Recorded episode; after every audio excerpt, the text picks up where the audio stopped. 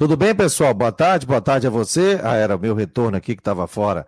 Tudo bem, pessoal? Boa tarde, boa tarde a você que está ligado aqui no Marcou no Esporte. Hoje é sexta-feira, hoje é dia 1 de outubro, já estamos no dia 1 de outubro de 2021. E seja muito bem-vindo ao Marcou no Esporte Debate, o último desta semana. Nós estamos ao lado de Jâniter Decote, deixa eu colocá-lo na tela sem muitas delongas. Também o Rodrigo Santos, que está arrumando a sua câmera, já já estará no ar. Seja muito bem-vindo no oferecimento de Ocitec, assessoria contábil e empresarial. Também Cicobi. Você que quer abrir uma conta no Cicobi, entre no Cicobi. Tem grandes promoções e acesse o site cicobi.com.br e também para Imobiliária Stenhouse, no norte da ilha. Pensou em comprar alugar ou vender no norte da ilha, é só entrar em contato com a imobiliária Stenhouse. Tem Instagram ali com é, apartamentos, casas para aluguel e também para venda. Está chegando também a temporada. Ou você que tem também imóvel em Jurerê Internacional, que queira colocar também para alugar no norte da ilha, é só entrar em contato com a imobiliária Stenhouse. Daqui a pouco tem Ronaldo Coutinho com a previsão do tempo. Já estamos aqui com o nosso Rodrigo Santos também, para o último programa da semana. Qual é o teu destaque aí, Rodrigão? Boa tarde. É, boa tarde, boa tarde, Fabiano, boa tarde, Janiter, boa tarde a todos ligados aqui no Marcou no Esporte, também saudando os amigos da Rádio Guarujá. É, a gente vai falar sobre a entrevista do Figueirense, mas eu queria citar um negócio interessante sobre os torneios internacionais, né?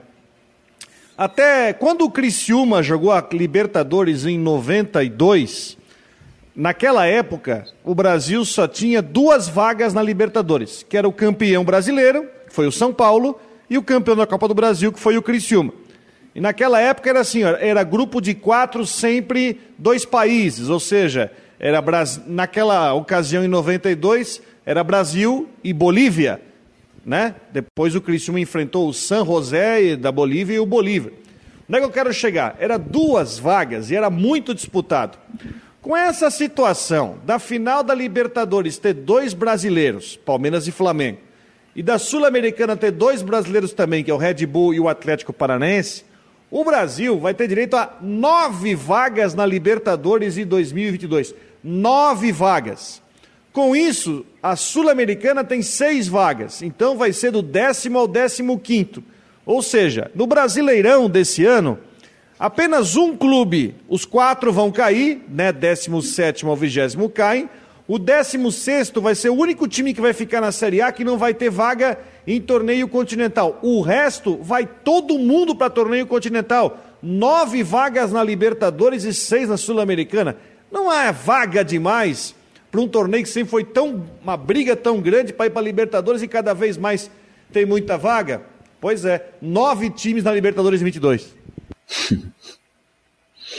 Tá aí, portanto, o nosso Rodrigo Santos, pô, e o, e o Havaí ficou em sexto lugar na Série B, na Série A, poderia ter pego Libertadores, o Figueirense também acho que ficou em sétimo, né? Isso. Na Série A, também poderia ter pego Libertadores naquela época, né? Eu me lembro. Era Chapecoense ficou em oitavo e pegou, né? Sétimo e pegou, né? Em 2000 é, e... 17. E aí pegou uh, Libertadores, né? Ah, rapaz. E agora nós estamos dominando aí a Sul-Americana final, brasileira, Libertadores também. Como diz o Jâniter Decotes, a Comembol pira. É, Fabiano, é verdade. Aqui, Chapecoense ficou com a vaga na Libertadores porque ficou com o título da Sul-Americana, não, Rodrigo? Não, foi não mas no ano seguinte classificou no campo. Sim, sim, foi. Ah, verdade, verdade. Que foi aquele Olha... caso onde o, o zagueiro da Chapecoense jogou irregular, que aí a Chapecoense insistiu e depois a Chapecoense foi para a Sul-Americana. É, é, sobre isso, eu, até a gente vai falar daqui a pouco sobre o Figueirense, sobre a entrevista de ontem, é, mas eu também queria trazer alguns destaques aí, Fabiano, nessa abertura sobre tudo isso da, dessas competições sul-americanas aí. Em cima disso que o Rodrigo falou, o 16 colocado, ah, ele vai ficar chorando porque não vai ficar com vaga. Não, o 16 colocado da Serra vai comemorar a permanência na primeira divisão. O 16 comemora. Ele fica na primeira divisão para o ano que vem. Então, ele não tem vaga para Sul-Americana, mas pelo menos está garantido na primeira divisão, porque os outros quatro vão cair. Então, o 16 comemora a permanência. É, Fabiano, tem umas coisas que não me, não me entram aqui, tá? É, vamos lá. Coisas do nosso, do nosso Brasil. Vamos ter decisão da Sul-Americana e da Libertadores, com brasileiros decidindo. Claro que o foco principal está em Flamengo e Palmeiras. Os preços das passagens aéreas, dos pacotes, eles estão aumentando e aumentando e aumentando para Montevideo, no Uruguai, para aquela semana da Libertadores da América. Então, torcedores de Flamengo e Palmeiras estão buscando passagens de São Paulo e do Rio e começaram a verificar que, por exemplo, pegar um voo de Porto Alegre para Montevideo sairia mais barato. O que, que aconteceu? Um aumento das passagens de Rio, Porto Alegre, São Paulo, Porto Alegre. Cara, mas que coisa impressionante isso. Isso é um negócio para mim absurdo, inadmissível. É preciso que se haja uma conferência, uma fiscalização em cima disso. Aumento de preços para se aproveitar de um momento. É coisa que não me entra na cabeça.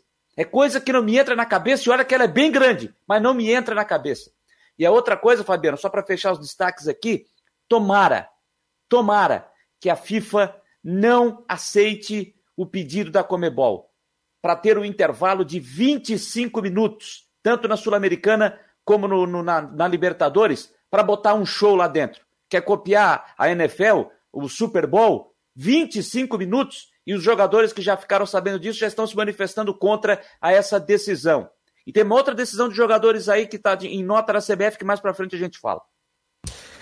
Legal, tá aí o Jane Tetecó, tá afiado o homem hoje, hein? Já vai tomando até uma aguinha ali o Jane Tetecó. Daqui a pouco teremos um já convidado deu especial. Deu até calor. Vamos ser o um convidado calor. especial.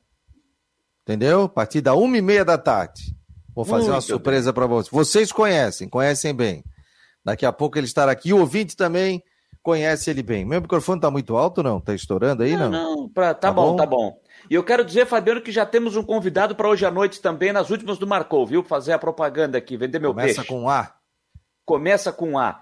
Vamos conversar com Agnaldo Liz, técnico de futebol, técnico do Atlético de Alagoinhas, lá da Bahia está aqui em Florianópolis de férias, mas por que a conversa com o Agnaldo Liz? Ele que é manezinho, enfim.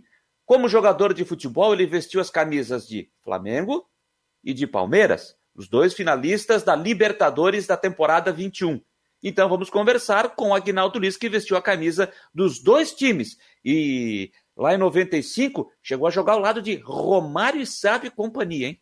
Gente fina, gente fina pra caramba. O Agnaldo Liz, cara é, cara do bem, gente boa, então show de bola. Ó, pessoal, só não estamos no aplicativo e na aba do site, mas o torcedor pode entrar ali pelo YouTube, pelo Twitter, pelo Face, já divulguei o link, quem recebeu já divulga também, dispara esse link aí para todo mundo. No oferecimento de Orcitec, assessoria contábil e empresarial, Cicobi e Imobiliária Stenhouse, nós estamos no ar também pela Rádio Guarujá e por todas as plataformas do Marcou no Esporte. Pessoal, Ontem o Jâniter transmitiu ao vivo mais de uma hora de entrevista coletiva do Figueirense Futebol Clube.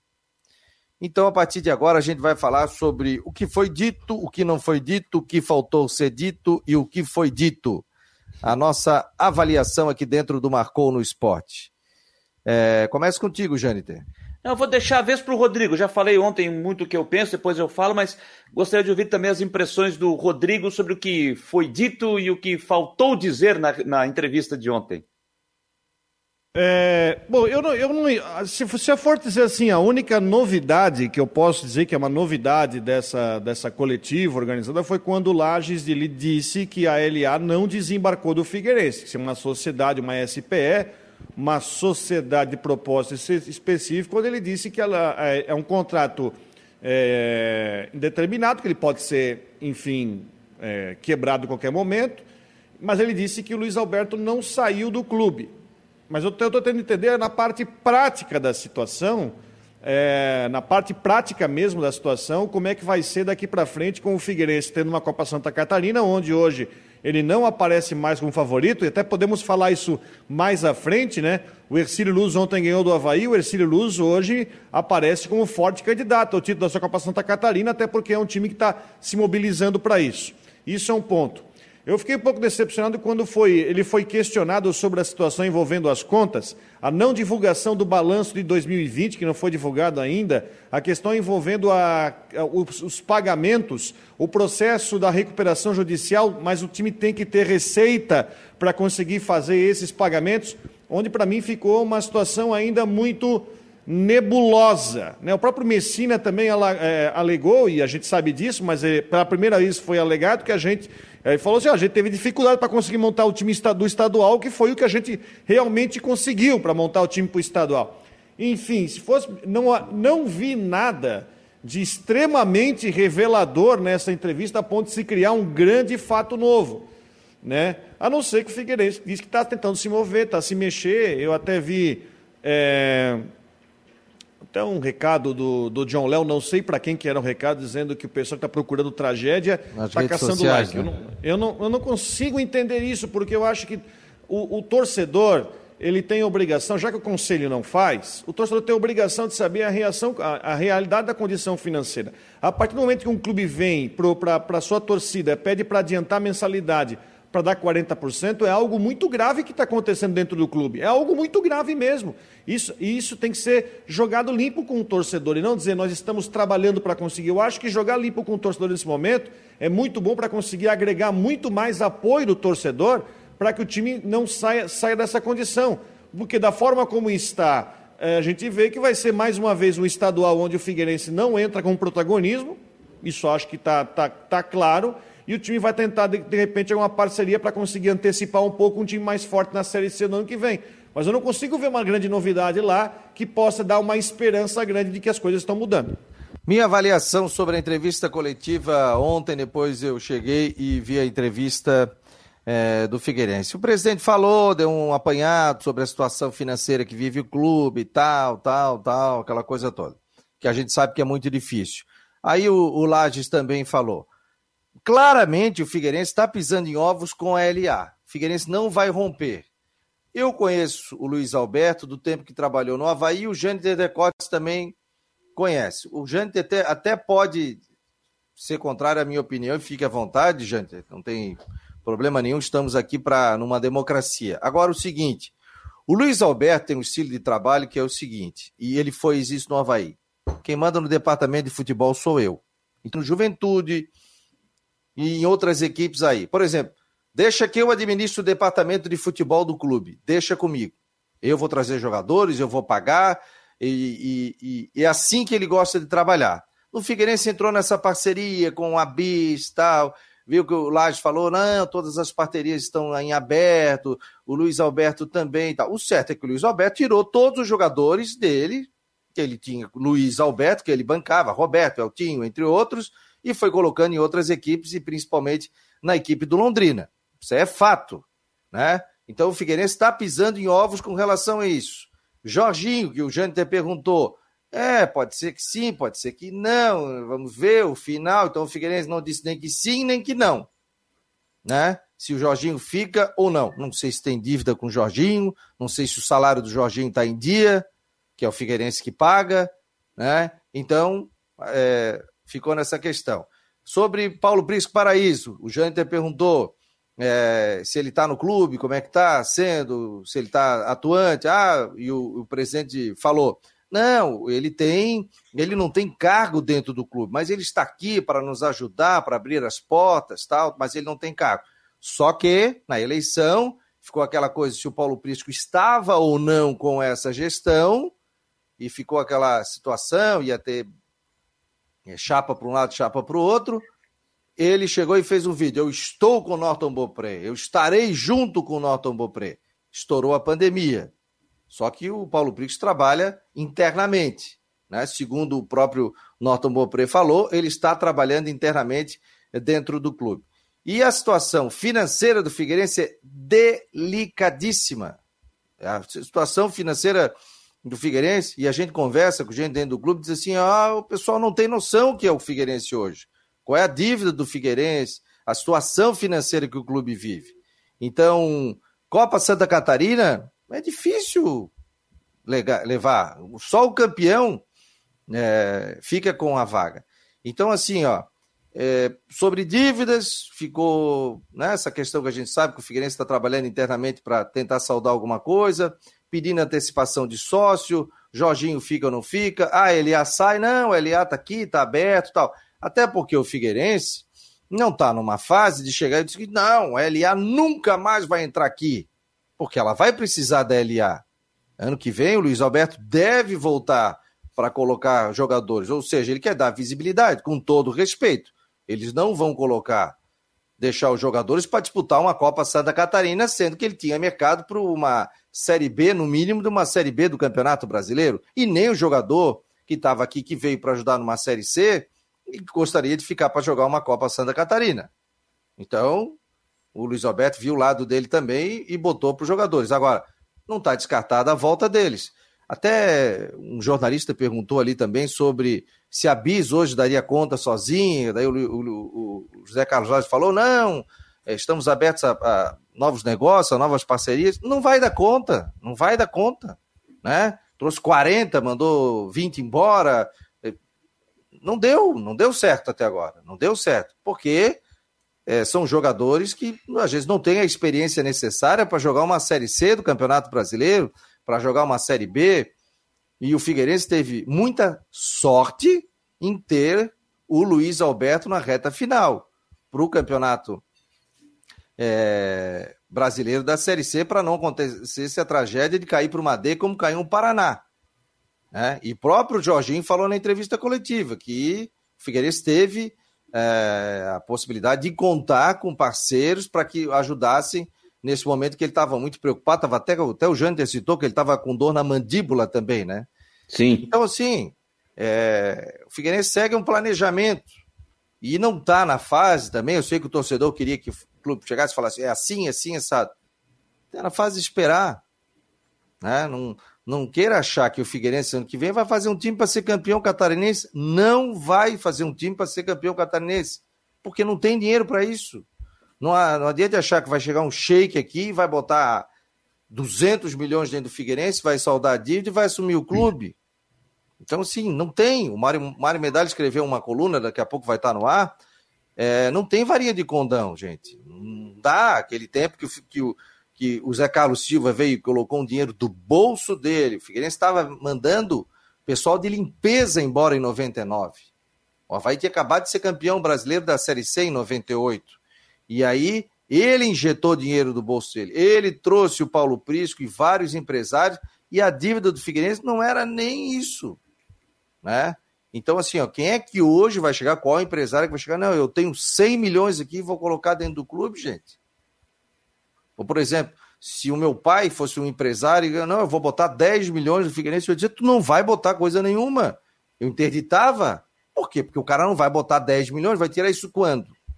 Então a situação, assim, que o pessoal tem que ver, é muito delicada. E o Figueirense está tendo muito cuidado com os passos, ou seja, está aberto a parcerias, está aberto a volta do Luiz Alberto, está aberto aqui outros empresários chegam para ajudar, inclusive o próprio Norton Bopré, o presidente, falou sobre isso que, pô, quem sabe o empresariado da cidade chegue para ajudar. Se não pode ajudar com um milhão, mas que ajude com 50 mil reais, com 10 mil, que coloque uma placa, isso, isso, aquilo. Eu acho que é a operação formiguinha. A situação do Figueirense, é, até pela entrevista coletiva, a gente viu que é delicadíssima e o clube precisa, nesse momento, do torcedor, precisa do empresariado para tentar tirar o Figueirense dessa situação. Agora, uma coisa que tem que ser dita: não foi essa diretoria que fez isso. Ela herdou isso, mas ela assumiu sabendo que ela ia receber um clube com dificuldades Uma bola de neve severas. que se criou, né, Fabiano? Uma bola de neve que se criou. Eles assumiram. É, mas concordo contigo, concordo com essa, nesse ponto de vista, não foi essa diretoria que, que deixou o Figueirense onde está. Mas o Figueirense está onde está também por também o, por falha do Conselho Deliberativo que permitiu, deu uma passada de olho no contrato para a empresa anterior, a Elephant, e entregaram para a Elephant o Figueirense. Deram uma passada de olho no, no, no, no contrato e está onde está. Está onde está. Então, concordo, essa diretoria não tem nada a ver com isso. Agora, o Conselho Deliberativo do Figueirense também permitiu a entrada e para chegar onde o Figueirense está. É... Fabiano, sobre essa questão de permanência, o, o Henrique Santos lembra aqui na nossa, nas, nas mensagens que, que ele está postando, e foi na última pergunta da coletiva eu não lembro o nome do menino que fez o questionamento. Matheus. O Matheus, é aqui, ó. É, quando foi questionado sobre a ausência de transparência, de apresentação do balanço e falta de comunicação com o torcedor, o Norton ficou brabo. E agora vem a opinião do Rodrigo. Figueirense carece de gestão atualizada e não TBT. E ele ficou brabo. Tanto é que a resposta foi curta, deu para perceber. o presidente Norton ficou bravo com o questionamento. Então, eu acho sim que faltou, faltou um pouco de comunicação sim durante esse período, esclarecer alguns pontos para o torcedor do Figueirense, para o torcedor entender a situação do clube, entender o momento, por mais que o torcedor saiba, mas ele quer ouvir e saber dados, informações concretas por parte da direção. Essa questão da LA Esportes, a gente está vendo aí na prática. Até tem um outro, um outro ouvinte que mandou aqui, está dizendo para o Rodrigo, que a LA é, não está fora do Figueirense porque simplesmente ele não tem onde pôr seus jogadores. Agora, já que as inscrições para a Série B se encerraram ontem. Mas ele tirou todo mundo. O Alexandre Lopatinski. Mas ele tirou todo mundo que ele tinha. Mas Alexandre. não deixou ninguém para uma copinha, nem trazer para a copinha, porque pensando no futuro do Figueirense, sabendo que o Figueirense jogando a Copa e ganhando a Copa, ela teria uma exposição maior na Copa do Brasil em 22, isso que me deixa intrigado. Pois é, então ele tirou todo mundo tirou todo mundo e está todo mundo na Série B, os jogadores que estavam aqui no Figueirense. Está todo mundo jogando a Série B. Essa reta final da Série B, da LA Esportes. Por mais que eles tenham dito que ainda que, que ele não desembarcou do Figueirense, que ainda vai ser conversado, a situação vai ser definida, mas está tudo desenhado para não permanência. Porque se a LA continuasse, ele não ia tirar todo mundo, né? Ele não, vai, não ia tirar todo mundo e botar jogar a Série B, podia deixar todo mundo aí jogando copinha para buscar vaga para a Copa do Brasil visibilidade também para a LA Esportes, como o Figueirense conquistando a Copa Santa Catarina e indo para a Copa do Brasil do ano que vem, visibilidade para a própria empresa do Luiz Alberto, mas ele optou em tirar todo mundo. Então está tudo desenhado para uma saída do, da, da LA Esportes, que eu acho que é o que vai acontecer, por mais que a direção do Figueirense diga que ainda isso não, não há nada de concreto quanto a isso. E quanto à situação do Jorginho, o, o, presidente disse também que não vai ser conversado nada agora, que o foco é a, a, Copa Santa Catarina. Na mesma linha foi o coordenador de futebol, o Rafael Messina, dizer que depois que terminar a copinha, isso será analisado, vai ser conversado. Então, para mim está muito claro a situação do Jorginho. Se o Figueirense conquistar a vaga para a Copa do Brasil, eu até acho que o Figueirense vai conversar com o Jorginho para uma permanência. Agora, se o Figueirense não atingir o objetivo, aí eu acho que o Jorginho não fica e o Figueirense vai atrás de um outro treinador. E aí, no meu ponto de vista, vai fazer o um negócio atrasado. Só um detalhe, gente, viu? Até o, o Bruno Ventura está é, dizendo aqui, tem jogador do, do, do ALA e do Lages em parceria, porque eles têm uma SPL, eles têm uma empresa juntos. Tem. Esqueci o nome da empresa aqui. Eles têm alguns jogadores em conjunto. Só que o Luiz Alberto tem jogadores somente da LA Sports, que é Luiz Alberto Sports, né? Somente Isso. do Luiz Alberto. Esses jogadores que são dele, que ele banca, ó, um abraço, vou colocar aqui, quem sabe volta. Então ele tem uma parceria. Como é que ele vai dizer que não vai mais ficar com o Luiz Alberto, se o Luiz Alberto ainda é parceiro dele, né? Só que o Luiz Alberto tem um método de trabalhar o seguinte: ele assume o clube e ele comanda o departamento de futebol. No Havaí foi assim. Comandou, queria comandar até a base. Na época, o Zunino quis colocar uma outra empresa para tocar a base e foi uma loucura. Aí depois o Luiz Alberto saiu, depois o Luiz Alberto voltou tal. Mas naquele momento o Havaí praticamente terceirizou o futebol, deu a chave para o Luiz Alberto. E o Havaí teve conquistas. Lembra, gente? Teve conquistas. Trouxe Massim Guerreiro, trouxe aquele o Davi, é, trouxe grandes jogadores. O Havaí é, foi bicampeão catarinense. 9 e é, 10 perdeu um, o Rafael Coelho, perdeu um gol que o Havaí estava jogando contra a Chapecoense. O Havaí estava vencendo 2 a 0 no primeiro tempo, lá eu estava lá em Chapecó. Perdeu eu também um gol nesse feito, jogo. Chutou na trave. O goleiro chutou na trave. Se fizesse 3 a 0 aí a Chapecoense veio, empatou o jogo e o Havaí ficou de fora da final do Campeonato Catarinense. Aí no outro ano o Havaí ganhou, conseguiu é, tricampeonato. Em quatro anos o Havaí foi três vezes campeão estadual. Então assim, ó, ele é um profissional competente, isso aí a gente não pode negar. Agora, tem que ver a questão é, dentro do clube também. Eu sei que o torcedor fica assim, ah, a gente quer saber quem fica, quem sai, isso, isso, aquilo. Mas o Figueirense ainda está numa competição. Então, é, eu acredito que após é, a Copa Santa Catarina, aí sim, ó, Jorginho, fica. É, fulano, sai. Esse aqui, não sai. Esse aqui, fica. As camisas, né, eles falaram que agora Agora, não, só não foi marcado ainda, né? Vão, vão ser apresentadas. Final de outubro, a Volt está vendo um jogo da Copinha que vai ser o jogo da estreia do uniforme. É, reformulação de tudo. A situação não é fácil e é só e pegar vai, a entrevista coletiva. E vai, ter, é, e vai ter um evento de apresentação dos novos uniformes, falta apenas agendar a data e a assessoria do Figueirense deve confirmar em breve a data de apresentação dos uniformes. É, então, assim, ó, é, deixa eu ver aqui, ó. Ah, tá. O Odilon tá dizendo aqui. Boa tarde, amigo. O Jâniter acha que Copinha dá visibilidade do que a Série B? Não, não, Com todo não, respeito, não, não, não, tem visibilidade nenhuma. Mas o título dá. Calma, calma, calma, calma, calma. O que eu tô dizendo é o seguinte: como é que é o nome do, do ouvinte aí, Fabiano, por favor? Odilon. Odilon, Odilon, né? Odilon. Não. A, eu, eu, o que eu estou falando é o seguinte: a visibilidade que eu estou dizendo para quando eu citei a visibilidade fortes, não foi a copinha que eu citei. A visibilidade é na Copa do Brasil. Mas para ele chegar na Copa do Brasil, ele precisa ganhar a copinha. A visibilidade que eu quis citar foi a Copa do Brasil. Foi, foi, foi lá que eu citei a visibilidade, e não a copinha. Só que para ele chegar na Copa do Brasil, ele precisa ganhar a Copa Santa Catarina. E para ganhar a Copa Santa Catarina, se ele tivesse esses cinco jogadores que ele tem e que acabou tirando, das, eh, jogadores apenas da LA Esportes, eu não sei se ganharia a Copa Santa Catarina, mas pelo menos a possibilidade era maior. Então, é, a visibilidade que eu faço, que eu falo, é da Copa do Brasil. O Valmir está dizendo que quem vai ser campeão na Copa Santa Catarina será o Ercílio Luz. Posso chamar aqui o nosso tá convidado? Está caminhando para isso. Está no telefone aqui. Que máscara, hein? Será que ele trouxe o banquinho junto, não? Ai, ai, ai. Luiz Alano. Fala, meus que amigos. Bom. Tudo bem? Boa que tarde. som digital, hein? Boa tarde, boa tarde. Tava atento aqui ouvindo as, as, os comentários e lamentando né, essa situação que o Figueirense vive já há algumas temporadas. Estava naquela expectativa de, de conseguir, de bater na trave aquela classificação, aquela derrota para o Oeste fez diferença.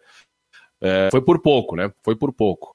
E agora ver o que vai acontecer nesse, nesse restante de, de temporada. Na verdade, mais para 2022, apesar da, da importância da Copa Santa Catarina, estava ouvindo o Jâniter e o Rodrigo falarem, né? Tão importante, porque é, só me esclareça, o, o Figueirense não tem mais aquela vaga para o ranking, né? Ele só, só não, consegue vaga para a Copa Santa Catarina, vaga para a Copa do Brasil se conseguir ganhar a Copa Santa Catarina. É. Então, Criciúma tem... e Joinville da mesma forma. É, então a Copa Santa Catarina cresceu muito em importância nesse, depois de muito tempo passar assim meio que despercebido com essa necessidade dos grandes times, de grandes marcas, de grandes torcidas e a cobertura da imprensa mais forte, a Copa Santa Catarina ganha, ganha peso. Mas estamos aí para falar um pouquinho mais de futebol nessa sexta-feira. Aqui em São Paulo tá chovendo. Uh, quase não chove aqui em São tem Paulo. sol agora. Aqui tem, tem sol. É 27 graus agora aqui, não? Não. Será? Tirasse teu. Tirasse teu. teu, tá teu... com calefação aí agora? É, eu botasse no micro-ondas, não, é não, é possível. 23 graus aqui. Marcou 30 graus ontem, aqui à noite. Ah, falei, tava tá no micro-ondas. Esquecesse ele no micro-ondas. Aí, psicologicamente, eu já comecei até a suar, entendeu?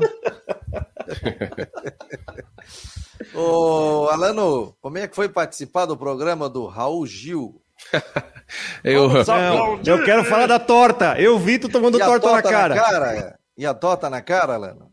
A torta, a torta é boa, porque eu tomei tortada na cara da com pau ali, ó. Que isso, rapaz. Ó, eu peguei um adversário que tinha um metro e meio, ele ficava a, a uma, um palmo da, do botão que apertava o dispositivo da torta e eu tava muito devagar ali. O homem era muito baixinho. Mas foi legal, foi legal. E o banquinho é só fake, né? O banquinho fica lá. Eu pensei que nós trazíamos o banquinho para casa, também não traz. Ah, pensei, que o banquinho é. que tu, tá, pensei que o banquinho que tu tá sentado era o banquinho do Raul, pô. Não, rapaz, não. Eu, eu não trouxe foi o troféu, né? Uma pena. o troféu. Oh, Mas aí, olha, é diferente participar do que tá em casa, cara. Nossa, na hora que o homem diz. É nervoso, né? No, no sofá é muito fácil, Alano? No sofá é uma. Para o Alano. Na hora, na hora que ele falou tempo, já era. Apaga tudo, não vem nenhuma ideia na cabeça. Não, mas é legal, foi legal participar. Ah, Tenso, eu, mas foi legal. O cara jogando em, né, aquela pressão, né? Todo mundo te olhando, né? É, não, é difícil. Não, eu fui eliminado por um, algo muito, muito banal, né? Tinha ainda várias frases para dizer de tem no estádio com a letra B, poxa, tinha muita coisa. Eu falei algumas, mas é, ainda tinha muitas outras opções e, enfim, não rolou. Mas foi legal participar. Peraí que eu vou dar um Google, né, Alan? É, se tivesse essa possibilidade do Google, nossa, tava até agora falando. Aí o pessoal vendo em casa e, meu Deus, Alano, tu fala, tu não di... alguém deve ter te ligado, né, Alano? Fala assim, ah, ô Alano, tu não te lembrou disso, tu não te lembrou daquilo. Ah, não, mas aí é uma barbada, então vem participar pra ver. ah, e, é, e tinha, tinha panela ali que só tava ajudando um ou outro, ninguém tava me ajudando, rapaz. Aí, mas foi, foi, foi legal, foi legal participar. Ô, ô Alano, na casa do Bion é que tu saía com a torta. É, mas a, a, é. torta da casa do Bion é bem melhor do que a torta do passe e repassa do Portioli. A do é. Portioli só tem. Glacê. É, glacê, é chantilly, só tem chantilly. Só tem chantilly. A, a torta do. A torta da casa do Bion, da, da Dona Vera, era, era caprichada. Olha, que bom ter o Alano ali. O Alano começou conosco, eu, Rodrigo Santos, aqui no Marcou no Esporte Debate, participando em várias oportunidades no período da noite e depois viemos para o horário da uma hora da tarde, mas agora o Alano é, está com seus afazeres, está morando em São Paulo, virou celebridade, programa do Raul, está apresentando o SBT Esportes toda, todo domingo. Estás me fazendo acordar cedo domingo? Estou botando o relógio até para despertar. Dois. Ah, Pra ver ah, mas eu agradeço. Vocês são amigos, vocês são aqueles pontinhos que aparecem lá no Ibope, então, né? Ah, são vocês. Não, eu sei que tá, eu sei que tá bem é... pontuado aí. Eu queria fazer uma pergunta pro Alan. Suas Posso, narrações não? também espetaculares. Até o Silvio Luiz no Twitter colocou. Ah, pois é, elogiando é, a narração do, do, Luiz Alano, pô. Muito e não é legal. é fácil tomar elogio do Silvio. O ah, Silvio Luiz é, é criterioso. sapato da meu. Eu quero fazer uma pergunta para o Luiz Augusto Alano. Ô, Diga. Ô, ah. antes, antes, antes de fazer ah. uma pergunta, todo dia da família do Janter alguém faz aniversário, não é, Rodrigo? Não, hoje não, hoje não tem ninguém. Ei, Rodrigo. Estás ouvindo, Estepô? Agora eu tô, fala. Hein? todo dia tem um aniversariante na família do Janter, é ou não é? A família é grande, né? Pô, eu já quero mandar um abraço para meu Tu já pai. pediu é para ele contar o significado? Então, então tá, tu já sabe o significado do nome dele, não? Não sei. Conta aí, gente. Vai contar. Ah, não, vai, vai terminar o programa daí, não. Pois ele vai, vai, contar. Terminar. Cada Depois letra é de um parente dele. Isso, exatamente. Exatamente. Sério? Sério? Sério. Então vamos lá, bem rapidinho aqui, para eu, não, eu não me perder aqui, tá? Para eu não me perder. É, J de João, ou Jango, como todo mundo conhece, né? É, do meu pai. O A é de Alcides, meu avô. Um N de Ney, que é a minha mãe, Sidney Borges, me chama de Ney. Tem o Ni, que já que é irmão da minha mãe, meu tio, Sidenir, mas o outro é chamado de Ni. E o I, de Yendes, a minha prima. É, o T, de Teresa, a minha avó. E, de Elisa Land, da minha tia. E o R, de Rinedes, que era o sobrenome do meu irmão que já faleceu. Então, aí saiu meu nome. Meu pai pegou... Tá, mas isso aí foi coincidência? Foi coincidência? Do... Não, não, meu pai... Ou foi não? No... Não, não, meu pai sentou numa mesa, vou, vou criar um nome aqui. Pegou e, criar fez um isso nome. E criou, e criou meu nome. Foi criou assim que saiu meu nome, viu? É, criou o nome. Então, o Jâniter tá é único, então, né? É Olha, até onde eu tenho. É único. Até onde eu tenho conhecimento, sim, viu? Até onde eu tenho conhecimento, sim. Mas eu quero fazer uma pergunta para o Alan. É, ou duas. Duas em uma. Duas em uma. Primeiro, Alan, como é que é narrar o Messi deitado atrás da barreira. e se algum dia você imaginou que ia narrar o Messi deitado atrás da barreira? Ah, acho que a minha expressão no momento foi de total surpresa, assim como todo mundo, né? Todo mundo. O que, que, passa? Por que o Messi? Foi exatamente isso que eu falei. Não, não faz isso com o Messi, poxa, tira o Messi daí. Foi uma surpresa. Enfim, depois até apareceu vídeos que o Marquinhos, né, o brasileiro que chamou ele ali para a barreira, e acho que dá a, a, a imensidão da personalidade do, do Messi. Enfim, um, um, jogador desse tamanho, não de altura, mas de quilate, de importância para o futebol mundial, fazer esse, esse papel humilde, porque no futebol europeu ainda tá, né? Ficar ali embaixo da barreira, porque os caras de fato têm cobradores de falta de excelência. Agora, o que eu acho estranho é no futebol brasileiro, que acontece um gol de falta a cada dois meses, toda, toda cobrança de falta tem um jogador atrás da barreira. Os caras não conseguem fazer o gol de falta, bola simples, botar no canto do goleiro. Imagina botar por, por baixo. Cima. E é, faz é por cima. Mas é, é, mas é pouco, né? É pouquíssimas cobranças de falta. A gente é, elenca aí as cobranças de faltas e gols do, do futebol brasileiro, da Série B, por exemplo, do Havaí, ou da Série C, que o Figueirense participou de cobrança de falta. É muito pouco, gente. Na Série A, então, nem se fala. Então, o um camarada que fica ali atrás do gol, eu acho, eu acho que tá ultrapassado isso, porque não é qualquer time que tem Ronaldinho Gaúcho e tem Messi que consegue dar essa batida por baixo. Só para contextualizar, né? Por que, que eu fiz esse questionamento ao Alano, para quem não acompanhou, mas muita ah, gente é? acompanhou, porque o Alano narrou o jogo pelo SBT, ele só narrou é, PSG e City, só isso. Então, por isso que eu fiz esse questionamento para contextualizar para quem não entendeu a pergunta. Boa. E sobre esse cara que fica atrás da barreira, vou ser bem sincero, eu só vi um que funcionou. Só vi um que funcionou atrás da barreira. E foi num eu só não vou lembrar o jogo, eu lembro, eu lembro do jogador. Foi um, eu não lembro com quem o Havaí estava jogando e foi esse ano. O Giovani, que voltou para o Cruzeiro, ele estava atrás da barreira e o cara cobrou a falta, mas não foi por baixo. A barreira abriu. E no que a barreira abriu, pegou no Giovani. Mas não foi a cobrança por baixo, foi ali a meia altura. E aí a bola acabou pegando no Giovani, que estava atrás da barreira ali abaixado. Não estava nem deitado, é aquele que fica abaixado, com a perna aberta, mão para trás. Foi o único que eu vi atrás da barreira que funcionou. O resto, eu não vi nenhum. E eu vi uma frase essa semana, não lembro quem disse essa questão do Messi, não lembro quem foi que disse, que falou o seguinte: olha, o Messi não tinha que estar ali deitado atrás da barreira. Até porque o cobrador de falta não era ele. Não precisamos ir muito né? longe. Não precisamos muito longe. No jogo do Havaí com o Vasco, aqui na Série B, aquela vitória do Havaí na ressacara, houve um lance onde o técnico do Vasco mandou um jogador deitar na barreira. Houve Morato. o lance. Foi o Morato? Foi. Houve o lance onde o Havaí fez o gol e o jogador ficou lá o lance inteiro e o jogador Olhando. deitado na grama assistindo o lance. Eu lembro desse. Não, e a falta era bem longe, né? Isso, a, a falta, falta, era de cruzamento, distante. era uma falta na ponta da grande área. Ridículo colocar o jogador atrás da barreira naquele, naquele lance. Perde um jogador na marcação, perde um jogador na marcação na, na grande área e fica o camarada a possibilidade de talvez 5% a chance de um jogador acertar, a bola passar ali por baixo. Não, aquele lance foi emblemático. Pra ser né? generoso. Né? Aquele lance foi emblemático, porque foram cinco jogadores da barreira, mais um deitado. Seis. Quatro ali na pequena área contra cinco do Havaí. e o Morato ficou lá deitado assistindo, assistindo o lance. Vou ficar aqui deitadinho, porque daqui eu vou ver o que, que, que, que acontece e já dou uma descansada. Que momento, hein, Alano? Que fase, hein? Alano, e a volta do torcedor, Alano? E o Flamengo, hein? Na final ah, da Libertadores, hora, né? Palmeiras. Ah, a volta do torcedor tava na hora já, tava na hora é, com, claro, né, com, com a questão da, da, da pandemia, com, com calma, com, com, transparência, com os exames. Se parar para ver ali a, os requisitos para entrar no estádio, olha, a, a, quantidade de pessoas que pode entrar, o tamanho das arenas e estádios que a gente tem, o ambiente hoje é muito mais seguro você ir torcer para um time no estádio de futebol do que um, ó, jantar numa sexta-feira num, num restaurante concorrido de qualquer grande cidade ou pequena que seja do Brasil né, onde você tira a máscara, onde, onde o, o, o garçom fica passando ali do seu lado, onde você vai levantar para se servir de novo.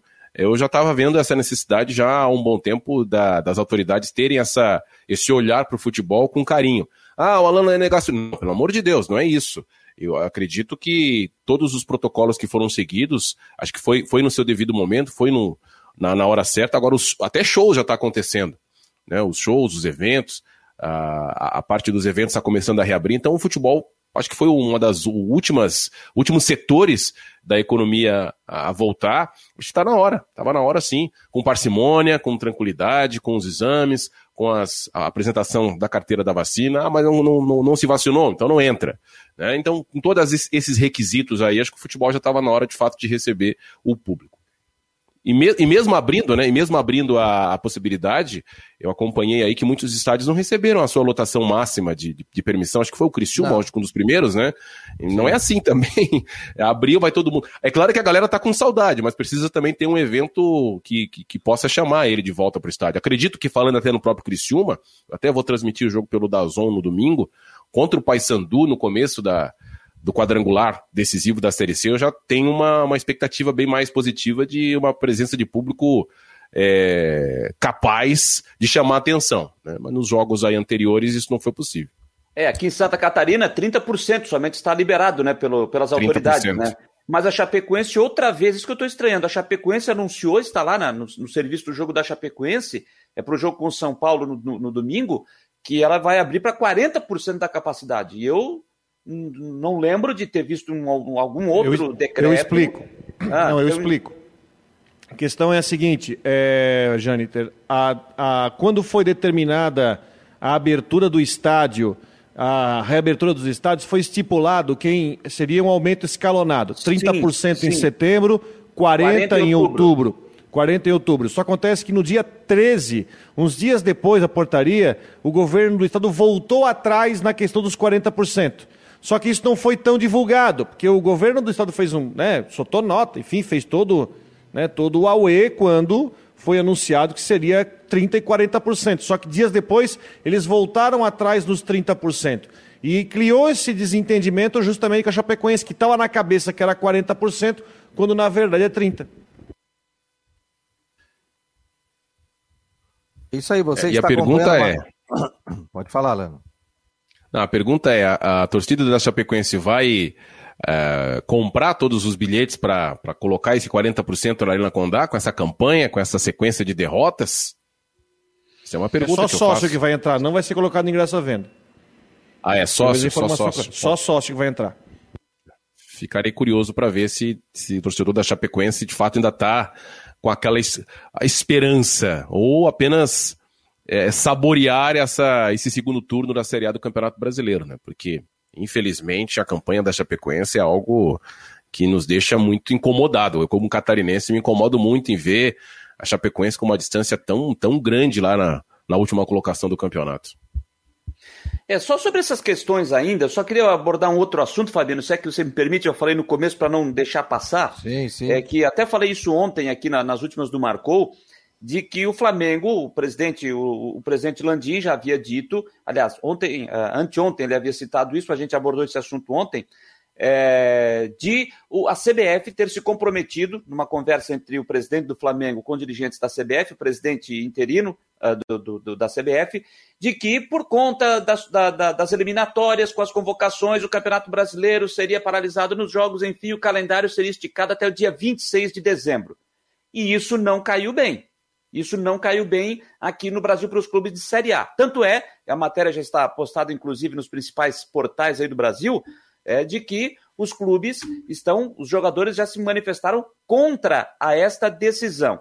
Os 19, 19 clubes da Série A, exceto o Flamengo, e nenhum jogador do Flamengo assinou o documento que foi enviado à CBF pedindo para que não haja o adiamento das rodadas quando houver a convocação dos jogadores para a disputa das eliminatórias. Termine no primeiro final de semana de dezembro. A explicação.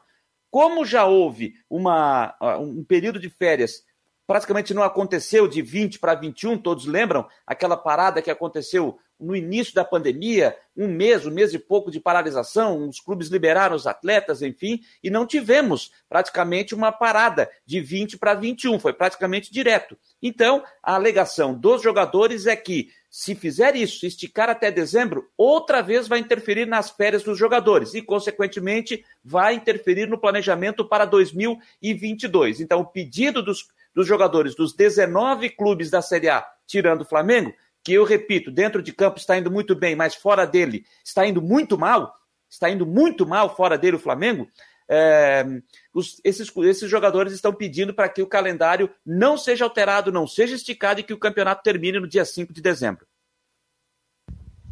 É, meus e amigos. Eu, eu, eu estou com os jogadores, tá? Eu acho que não tem que esticar. Primeiro é o seguinte, Fabiano, tem que ser pensado um calendário e eu vou falar o que eu sempre disse sobre essa questão. Quando tem jogo de seleção, tem que ser que nem na Europa. Tem jogo da, da, da seleção, tem que parar. Não tem que ter jogo. Para ninguém. Não tem que ter jogo. Ah, mas não tem cal... aí não tem como ajustar o calendário. Dá um jeito. Vai ter que dar um jeito. Tem convocação? Tem. Então não tem jogo. Para ninguém. Não é tem jogo para um. Um não já, mas eu tenho três, quatro convocados. Ah, não, então tu não vai. E o outro diz, ah, eu tenho dois. Ah, não, mas tem os dois aí. Tá, não, tu joga. É, é o que está acontecendo aqui. Tu joga, mas tu não joga. Então, ou para para todo mundo ou não para para ninguém. Eu acho que tem que parar quando tem convocação para a seleção. Mas já que não para, já que não. Só que um clube pode jogar e outro não pode, então hum, que jogue todo mundo, mesmo com seleção jogando. Agora, tô com os atletas nessa, acho, acho que não tem que esticar calendário, não. O Leandro Lil está passando uma informação aqui dizendo o seguinte sobre a questão do balanço que não foi disponibilizado. A pergunta, inclusive, do jornalista lá na, na entrevista coletiva, o Jante leu a, o, o que disse o Henrique Santos ali. O Leandro está colocando aqui uma nota que foi colocada na, no site do Figueirense. Confesso que eu não vi essa nota e está dizendo aqui: em complemento ao questionamento sobre balanços contábeis, informamos que o adiamento da apresentação das demonstrações contábeis e financeiras referente ao exercício de 2020 se deu em virtude da concentração dos recursos humanos do clube para cumprimento das demandas vinculadas à recuperação extrajudicial. Balanço que, nesse momento, está editado pelo BDO Brasil Auditores. Será Vamos disponibilizado lá. para apreciação e parecer dos, do Conselho Fiscal e Deliberativo até o dia 30 de outubro de 2021. Vamos lá, então. Só quero explicar sobre essa situação, então. É, o regulamento diz que os balanços têm que ser divulgados até o dia 30 de abril. Só que por causa da pandemia se permitiu que esses balanços fossem publicados até o final do ano. Ok, não está em nada de ilegal no que o Figueirense quer fazer. Agora, se o Havaí, o Criciúma, a Chapecoense, o Brusque, todo mundo já divulgou seus balancetes antes do prazo durante o ano, por que, que o Figueirense tem que ser o último a divulgar? Se o Havaí divulgou, o Brusque divulgou, o Criciúma divulgou, a Chapecoense divulgou, dentro do prazo, não foi, até estourou um pouquinho, por que, que tem que deixar até o final do prazo para divulgar? Mas tudo bem, o Figueirense que vai divulgar final de outubro, assim, em cima disso aí todo mundo vai poder, enfim, ver o, o, como é que foi o ano 2020 do clube. É isso aí. Abraço de Joinville a todos. Karine Silva, da Rádio Carpa. Karine Silva, obrigado aqui pela audiência. É, o Marcos Regis, não tem que parar, a seleção não tem mais importância. Ô, oh, meu jovem. Se eu não me engano, marcaram quatro jogos do Flamengo em oito dias. É, uma, uma loucura isso aí. E a questão do Flamengo. A questão do Flamengo é o seguinte, né? Não é só o Flamengo que tem jogadores convocados, do Palmeiras também tem, é, até do Atlético Paranaense para a seleção do Uruguai, tem, são, são várias equipes. Talvez o Flamengo, talvez não, o Flamengo seja a equipe que mais tenha jogador convocado por outras seleções também. Tem o Arrascaeta, é, tem o Isla, então tem uma quantidade é, é, forte, né? Dessa última foi o Gabigol e o Everton Ribeiro. É, eu, vejo, eu vejo que os clubes pensam, especialmente o Flamengo, por uma questão de brigar aí pela parte de cima da tabela, pelas, pelas competições, mas eu tô com o Jâniter, né? É, a questão do, do calendário é uma questão muito forte, que existe um culpado só, um culpado só, que é a CBF. Né, que tem a anuência dos, dos presidentes na hora que assinam lá a, o, o, calendário. Ou seja, a gente tem que prestar atenção para o próximo calendário agora, 2022, que é ano de Copa do Mundo. É ano de Copa do Mundo. Então o calendário vai ser ainda mais apertado. E que vai pois ser no é. final do ano a Copa do Mundo, né? Lá em novembro. Aí chega lá, assina, e eu acha que o clube dele não vai chegar na final, não vai chegar nisso, não vai chegar naquilo, aí embola tudo, né? Ah, não, depois a gente vê. Depois a gente vê. Já participei aqui de, de, de, congresso técnico de campeonato catarinense. Teve presidente que votou e nem sabia que tinha votado, pô. Eu vi. O cara não sabia nem o que tinha votado. Aí no final, não, mas o senhor votou isso? Votei. Não, mas eu pensei que era outra coisa. Não, votou. Para, eu vi. Tava cobrindo. Fala. Falando em calendário, olha só. Olha só como é que tá a situação do calendário para frente, tá? A TV Record fechou o contrato com o Campeonato Paulista para quatro temporadas, certo? Mas é o que, que isso quer dizer? Que os, quatro, os contratos de quatro temporadas preveem transmissão de 16 jogos, ou seja, são 16 datas. Então, é mais ou menos o um indicativo de que não haverá redução no número de datas dos campeonatos estaduais, pelo menos nas próximas quatro temporadas. Até porque o Campeonato Paulista é o maior deles, e o Carioca né, vem logo depois. Então, se a gente vai ter que trabalhar com esse calendário apertado, pelo menos, por pelo, pelo menos nos próximos ciclos de quatro anos. Pelo menos é esse que eu tô, é isso que eu estou é, carregando, né? Levando como, como, enfim, como uma meta, como uma ideia do que deve ser o calendário no futuro. Com Copa do Mundo começando em novembro e até a própria FIFA é, a, concordou em dar uma exprimida na Copa para ter só 28 dias, a gente sabe que não vai ter muita solução. E ainda mais com uh, eliminatórias, é, jogos amistosos, preparação. O Flamengo vai ter que fazer quatro jogos em oito dias. Agora o Campeonato Brasileiro vai dar uma corrida, né? Porque a final da Libertadores é final de novembro. Agora temos as, as semifinais da Copa do Brasil somente no final de outubro. Então agora o Campeonato Brasileiro vai correr e vai ser uma loucura para conseguir cumprir, cumprir as datas mesmo que tenha que fazer time jogar dia sim, dia não, porque existe um dispositivo no regulamento que permite, em casos excepcionais, a CBF marcar um jogo com intervalo de 48 horas por causa da pandemia. Mandar um abraço para o doutor Roger Pira Rodrigues, que está nos ouvindo. Muito obrigado. E nos vendo também pela sua televisão Smart. Ao André também, o rei da costela, rapaz. O homem é bom na costela. Ou homem dá um banho. acorda o homem ali, ó. Hã? Quem? Acorda o homem ali. Coutinho? Tá ali, ah, tá dormindo ali no Coutinho. banco. Ah, é, Coutinho. É o horário que ele tem para tirar um soninho, cara. Acorda três horas da manhã. Ele tá no meu horário mesmo, ele, ele não para de falar. Claro, pô, mas eu tô vendo que tu, tu já abaixa a cadeira. Senão tu fica atendendo 350 rádios aí. Aí eu deixo tu tirar um soninho, tu descansa, aí tu vem mais tranquilo para falar com a gente. E aí se eu ferrar no sono, não te escuto, tu fica me chamando e não dá nada. Hoje nós estamos em cinco aqui, estamos em cinco aqui. Coutinho, Alano, E Rodrigo Santos, Jane Telecorte. primeiro de outubro já. E no dia 1 de outubro, Dois que- meses e 30 dias para acabar o ano. hoje a minha mulher acordou 6 e 15 da manhã, para variar, me puxa junto, e ela disse o seguinte, eu não aguento mais frio. Eu falei, ó, o Coutinho disse que outubro vai continuar o frio. Falou isso mesmo? Pergunta para ele de novo. Então, estou te perguntando. Vai continuar frio em outubro, Coutinho? A primeira quinzena, pelo menos, vai. Ela vai, Ah. ela vai gostar. Como ela não pode me dar um cascudo, eu autorizo ela a dar um cascudo no marido. Mas ela disse, ó, eu não aguento mais frio. Ela falou assim, eu não aguento mais frio. Imagina então o pessoal daqui. Que o O frio, frio é acaba- bom. O frio acaba Pô, no hoje dia de 31 manhã tem uma trovoada, hoje 5 e meia da manhã, que foi um negócio, foi tenso aqui, tá? Aqui também, aqui eh, me acordou de madrugada. Acho que tem um raio também. aqui na cidade, ela fez um estrondo. Não, aqui também, muita, muita chuva e, e trovoada também na madrugada. E, E, e o, instabilidade que passou e agora já foi embora. E está vindo mais. e o pessoal que quer curtir o final de semana, ó, terá o ar livre ou não, Coutinho? Não, pode curtir, ninguém pede. Tem que curtir um bom livro, um, um- um bom ambiente fechado.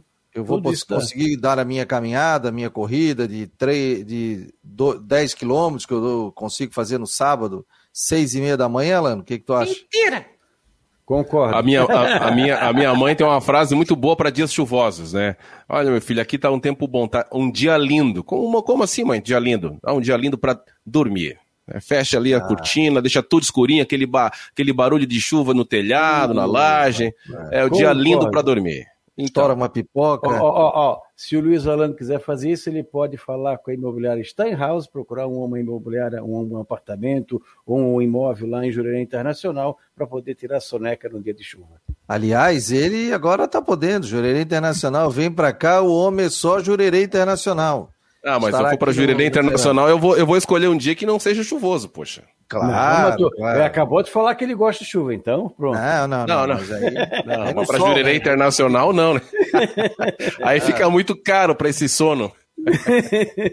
Qual é a previsão, no Ronaldo Coutinho? Não, vai continuar. Tem, tem áreas de chuva começando de novo a avançar ali pelo oeste, já estão chegando ali em Concórdia, alguma coisinha ali em Rio do Sul. Por enquanto, eh, não tem nada significativo para vocês, mas vai ficar nublado, alguma chuva, período de melhora na região, e a tendência é que a gente mantenha esse tempo aí com nebulosidade e chance de chuva e períodos de melhora ao longo dessa sexta, sábado, domingo, segunda. Não é o, o tempo todo, tem momentos que não tem chuva, fica seco, talvez até um arzinho de sol. E pode ter chuva forte ao longo do sábado para domingo na região, que é sempre bom tomar um pouco de cuidado nessas áreas que normalmente dão problema, ou seja, alagamento ou na parte de morros. Isso vale ali para Brusque também. E mantém a perspectiva de melhora na segunda, final da manhã, tarde, entre o vento sul, cai a temperatura para a vossa alegria e de sua esposa, e teremos aí madrugadas frias ali na terça e quarta-feira. É de espera para ficar contente, enquanto aí vai estar quente, aqui vai estar com um ou dois abaixo de zero. E aqui vai estar quantos graus, Coutinho? Ah, uns 10, 12 graus talvez na terça-feira. Já vou tirar minha touca.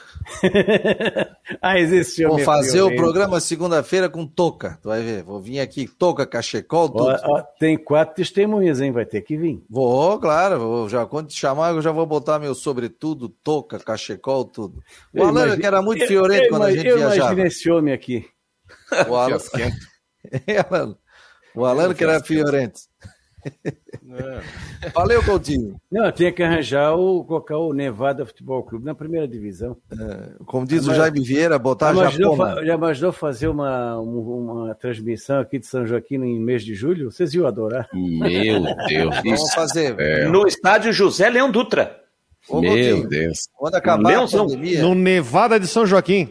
Coutinho, Só se tiver um, uma dose de cunhaque e de quentão junto, misturado. Quando, quando acabar a, a pandemia, quando acabar a pandemia, eu vou ficar aí perto da sua casa e nós vamos ficar acordados mostrando a neve na madrugada, como você fez aquele dia às 4 horas da manhã. Mas nós estaremos ao vivo, marcou na neve. Entendeu? Sendo de segunda a sábado, não tem problema. Domingo Isso. se vira. Não, não, de segunda a sábado. Vou aí para filmar. Valeu, querido. Um abraço. Um bom fim de semana. Tchau.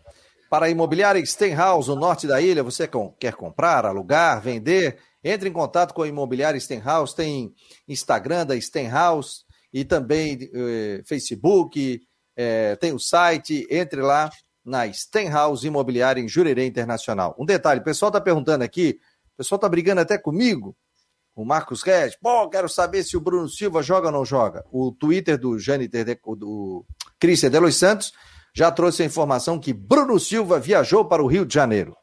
Então o Bruno Silva deve aparecer no jogo. Se viajou, vai para o jogo. Bruno Silva está entre os vai relacionados jogar. que embarcaram nesta manhã para o Rio de Janeiro. Se o Bruno Silva viajou, é porque vai jogar. E, é e um... tem que jogar. E é um jogador e tanto, né, Alano?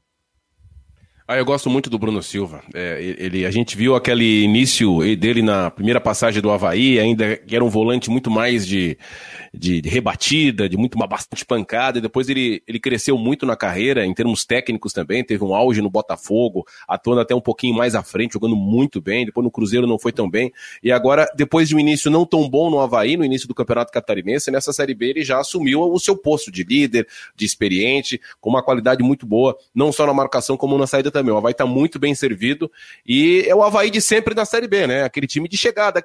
Parece que não vai, chega lá, dá uma beliscada no G4, dá aquele susto na torcida, mas acho que esse ano, ao contrário do ano passado que tropeçou na reta final, acho que esse ano, que está bem difícil, é uma das série, umas competições mais difíceis que o Havaí já disputou em termos de Série B, mas eu acho que o, o, time é bom, eu vejo um time bom do Havaí, apesar de de vez em quando o técnico dar uma inventada aqui ao colar, mas eu, eu acredito que o Havaí consiga o acesso esse ano, viu? Vai ser com sofrimento, é igual aquele, aquela, aquele passeio nas dunas lá do Rio Grande do Norte, né? Do, do bug. Com emoção. Com, é, com emoção ou sem emoção? Não, vai ser com emoção. Aqui, ó, só fechando aqui na Rádio Guarujá, vai ficar cinco minutinhos a mais aqui, segurando um pouquinho o Alano, a gente já tem que liberá-lo, mas fechando aqui na Rádio Guarujá, vem aí tudo em dia com a Flávia do Vale. Um abraço, pessoal da Rádio Guarujá. Ô, Alano, como é que é? Com emoção? É, o Havaí é isso aí, rapaz. O jogo que tu acha que o Havaí vai ganhar, que era o Vila Nova, o Havaí foi é. lá e perdeu. E parecia que tinha comido uma feijoada. Aí jogou com o Goiás, ganhou o jogo. Jogou com Londrina, ganhou o jogo. Jogou com quem mais do G4 CRB. CRB. CRB foi lá, ganhou o jogo, 2 a 1 um. Aliás, eu ainda comentei isso, né? Os quatro jogos seriam fundamentais para saber em qual parte da tabela o Havaí queria estar. Se intermediário, zona de rebaixamento não, ou brigando no G4 ou no G4. O Havaí ganhou três seguidas. O Goiás perdeu três seguidas. E o Cruzeiro empatou. O Vasco venceu. O Vasco está chegando. Mas o Havaí hoje está, não vou dizer confortável, mas está ali no, e pega mais um time do G4 que é o Botafogo. Dá para ganhar? Dá para ganhar. Se jogar como o Havaí jogou nos outros jogos, tem tudo para dar certo. Não é, Rodrigo? Tem tudo para dar certo. Eu acho que a, o Havaí agora tem um momento. E esse jogo com o Botafogo é interessante. O Botafogo poupou jogadores para esse jogo. E depois tem uma, tem uma agenda pela frente. Eu acho que o Havaí agora é hora da arrancada. Eu falei sobre isso essa semana, Fabiano. A hora do sprint. E o sprint está começando agora a partir do jogo do Botafogo. E depois na sequência que tem pela frente. E tem uma coisa, Fabiano, na, nessa rodada. Se, aliás, vamos lá. Na rodada passada, o Havaí deu uma forcinha pro Brusque. Venceu Londrina, o Brusque fez a parte dele, o Brusque está fora da zona do rebaixamento. Agora é o momento do Brusque retribuir, porque o Brusque joga amanhã em casa contra o Guarani. O Guarani hoje é o sexto colocado com 42 pontos. O Brusque fazendo uma vitória para cima do Guarani, ele dá aquela segurada no Bugre Campineiro. Seria interessante para o Havaí, de, principalmente o Havaí fizer a sua parte amanhã contra o Botafogo. Então, o Brusque pode dar uma forcinha para o Havaí amanhã. O Brusque joga antes, né? Joga às quatro, enquanto o Havaí joga às sete da noite. Fechou, rapaziada. Alano, obrigado aí, sucesso para ti em Sampa. Estamos torcendo aqui por ti. Todos os jogos que aparece o Alano aqui, a gente tá vibrando. Vai para Montevidéu ou não? E desejando muito sucesso. Não, não, não vou para Montevidéu. Tá lá. Essa foi boa, né? Foi boa, foi boa. É Pô, bom tem... parar por aí. Tá bom, tá bom. É bom tem quatro times lá. Tchau, pessoal. Valeu. Valeu, um abraço. Bom final de semana. Obrigado, Rodrigão, todo mundo. Alano, vamos botando nosso intervalo comercial aqui para Orcitaqui.